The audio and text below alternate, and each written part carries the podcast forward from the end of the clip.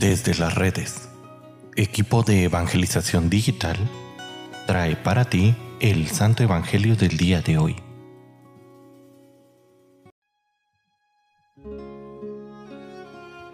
El día de hoy, miércoles 15 de marzo, escuchemos con atención el Santo Evangelio según San Mateo.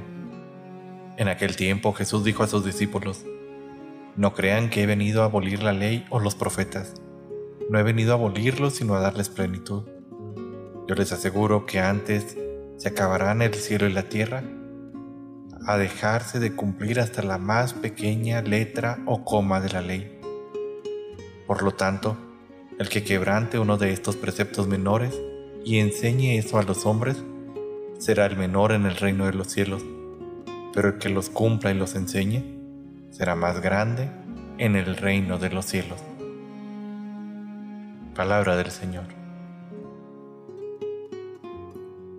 Queridísima familia, con estas palabras nos enseña Jesús dos cosas primordiales.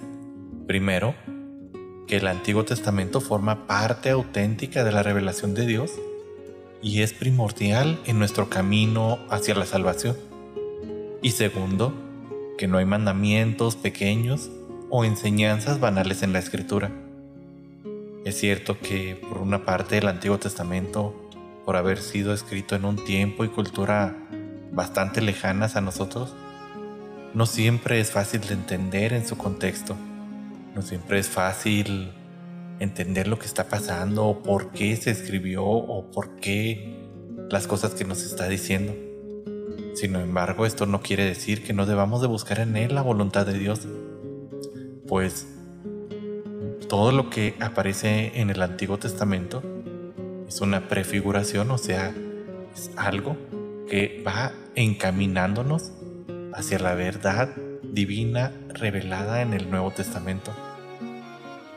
Por otro lado, es cierto que no todo lo que entendemos, incluso del Nuevo Testamento, es fácil de cumplir.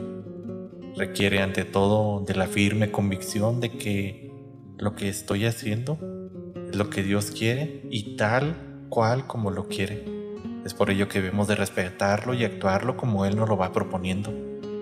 Es importante tener esto en mente, pues en esta confusión moral o incluso teóloga, no faltan las opiniones sobre algunos aspectos de la escritura, aspectos que muchas veces no se toman en cuenta y son causa de dolor y de malestar para nosotros mismos o para la sociedad.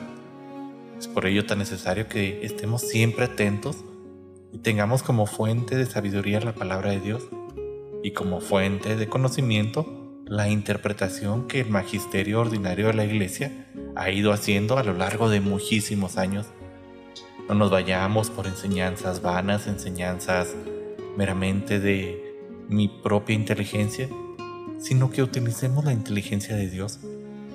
Y recordemos como un consejo final para terminar esta reflexión del día de hoy, que el Evangelio solo se entiende a la luz de cómo fue escrito. Lo mismo con toda la Biblia. Si yo leo una mm, lectura, algún libro, solamente puedo entenderlo a la luz de cómo fue escrito y no como yo quisiera entenderlo. Es por ello que no debemos de interpretar como popularmente se dice, a y se va, los evangelios o las lecturas de la Biblia, sino que debemos de ponernos en el momento específico en el que fueron escritos, el contexto social, el contexto económico, el contexto cultural, el método de escritura. Y si todo ello te parece bastante difícil, pues ya lo había dicho.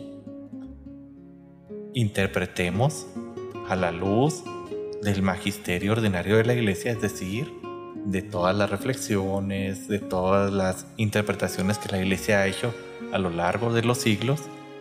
¿Por qué? Porque el Señor los ha inspirado mediante el Espíritu Santo y ha sido una enseñanza que se ha ido perfeccionando, vaya, a lo largo de los siglos.